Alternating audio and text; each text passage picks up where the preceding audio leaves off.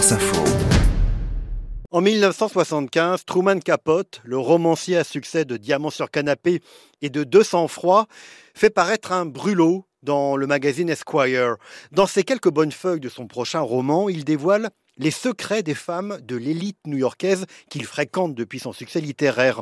L'une d'elles se suicidera, les autres se rebelleront contre celui qu'elles adoraient, et il ne s'en relèvera pas. We stand united and we destroy him. C'est cette histoire que raconte la nouvelle série de Ryan Murphy, le producteur de Dahmer et de American Horror Story. Feud, les trahisons de Truman Capote, c'est une élégante et mélancolique série en huit épisodes qui nous plonge dans le New York des années 50 à 70. Du grand bal en noir et blanc où Truman Capote invite le tout New York en 1966 au bain russe où l'écrivain vient pour se détendre. Truman. Tell me everything. C'est Gus Van Sant, le réalisateur de Éléphant et des derniers jours de Kurt Cobain, qui réalise la plupart des épisodes. Gus Van Sant voulait réaliser cette série, comme il l'explique à France Info. The Truman Capote story is something that Je connaissais cette histoire, j'avais entendu parler du roman, j'ai même peut-être acheté un exemplaire du magazine Esquire. Quand j'ai entendu parler du projet de série, j'ai proposé de la réaliser et Ryan Murphy a dit OK. to direct it. Ryan Murphy said, okay. I don't know.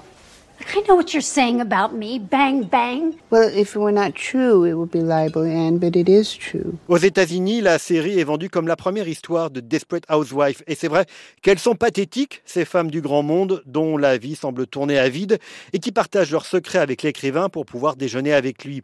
Gus Van Sant a toujours été lui aussi fasciné par Truman Capote. And my family was from the Comme lui, ma famille était originaire du sud des um, États-Unis. On s'intéressait un peu à lui chez moi. Ma mère le regardait dans shows. um, Lui était très attiré par the les femmes au foyer américaines. C'était un personnage aussi fascinating fascinant pour elle que pour les femmes mondaines de l'élite new-yorkaise. socialite Women in New York. What I called you was a venomous little faggot. Casting grand luxe avec Demi Moore, Chloé Savigny, Naomi Watts autour de Tom Hollander dans le rôle d'un pathétique et vicieux Truman Capote. Une série sombre, pas aussi passionnante qu'on pourrait le souhaiter, à découvrir sur Canal+.